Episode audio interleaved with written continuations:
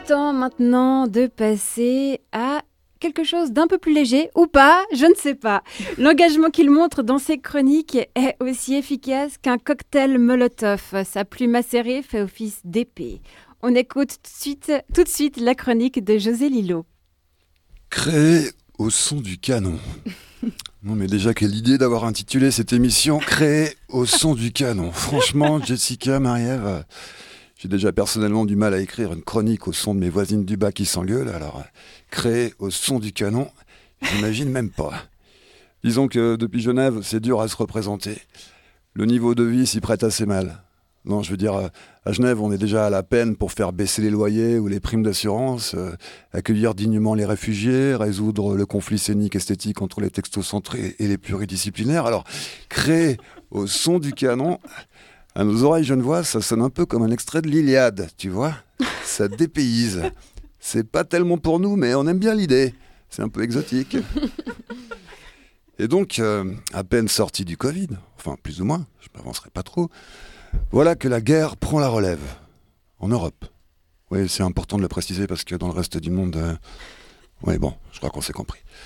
Enfin bref. Et donc il y avait un créneau en février dans l'agenda occidental flambant neuf de 2022 dans la catégorie Fléau XXL et Vladine s'est dit Allez, c'est pour moi. Je prends. Je me la sens bien celle-là. Covid qui fini, Vladine venir. C'est devenu pire que les festivals qui se succèdent les uns après les autres dans l'année genevoise et les calamités mondiales. On a à peine un week-end tranquille et paf, ça repart. Tout ça rappelle des mèmes de début de pandémie qui nous ont bien fait marrer à l'époque. On y voyait supposément annoncer pour rire la succession des catastrophes logiques futures après le Covid. Troisième guerre mondiale, Godzilla, invasion alien. Ah, ce qu'on s'est marré? Like, like, lol, lol. Waouh, trop d'imagination les internautes, j'adore. D'ailleurs, par exemple, dans mon fil d'actu, je vois passer un article, le titre Deux trous noirs supermassifs vont fusionner et altérer le tissu de l'espace et du temps. Non. Oh putain de bordel de merde. Je clique pour lire l'article. Dans 10 000 ans Dans 10 000 ans Mais direct, j'ai bloqué le con qu'il avait partagé là. Sérieux, non mais ça va, mais cancellez-moi ce con C'est déjà assez pourri comme ça l'actu en ce moment, sans avoir à la ramener avec des trucs qui se passeront dans 10 000 ans, bordel Qu'est-ce qu'on en a à foutre dans 10 000 ans? Déjà, qu'en tant qu'espèce, on passera pas l'horizon 2100 Et encore, là, je suis sur les prévisions optimistes. Je me suis renseigné, je sais de quoi je parle. Le Jack, ça n'a pas tellement retenu l'attention cette semaine. Ça se comprend, remarque, il y avait plusieurs gens. La menace proférée par Vladine de conséquences sans précédent en cas d'ingérence militaire a carrément fait l'effet d'une synthèse accélérée du Jack avec mise en pratique des conclusions les pires dans les plus brefs délais. Soudain, en une phrase, le mec avait à sa façon résumé le Jack et c'était pour tout de suite. Mais on n'était pas prêt.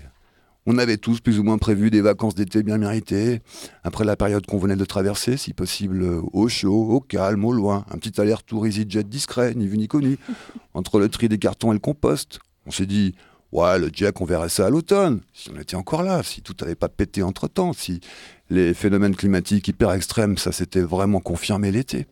L'hiver, c'est pas vraiment la meilleure saison pour se soucier des canicules ou de feux de forêt. L'hiver, ça pèle et c'est gris.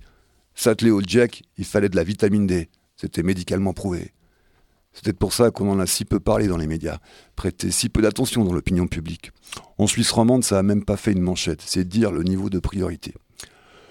Bon, je vois qu'il y a une assez bonne mobilisation là avec l'Ukraine. De partout ça se lève et vas-y les sanctions. La Fédération internationale des chats vient d'interdire aux chats de race russe de participer au salon de la Fédération internationale féline. Mais, moi je dis, mais miaou quoi Les athlètes paralympiques russes ont été exclus des Jeux paralympiques de Pékin. L'un des motifs, garantir leur sécurité est devenu impossible. Charmant, euh, non, euh, vraiment euh, charmant le pacifisme. Moi hier, dans un mouvement de solidarité, j'ai mis le feu à Dostoïevski et Tolstoï dans ma bibliothèque. Le fascisme ne passera pas Et voilà, je me retrouve toutes les semaines à gueuler du no passalang maintenant dans cette émission. Ça donne une idée de l'état de déliquescence du monde. Mes DVD de Tarkovsky, évidemment, j'en ai fait le sacrifice. Tant pis pour la nostalgia, pour l'effet miroir. Tu peux me stalker, euh, j'ai rejoint la résistance. Je suis clean. Bon, avec tout ça, une fois qu'on se sera bien rodé toutes et tous sur cette mobilisation mondiale, on enchaîne sur la Syrie, Gaza, l'Éthiopie, le Soudan, la Birmanie, tout ça, quoi. Après, on se fait les 11 300 milliards planqués dans les paradis fiscaux et là, bien chauffé, on passe au jack et au réchauffement climatique. Moi, je dis, d'ici Noël, c'est plié.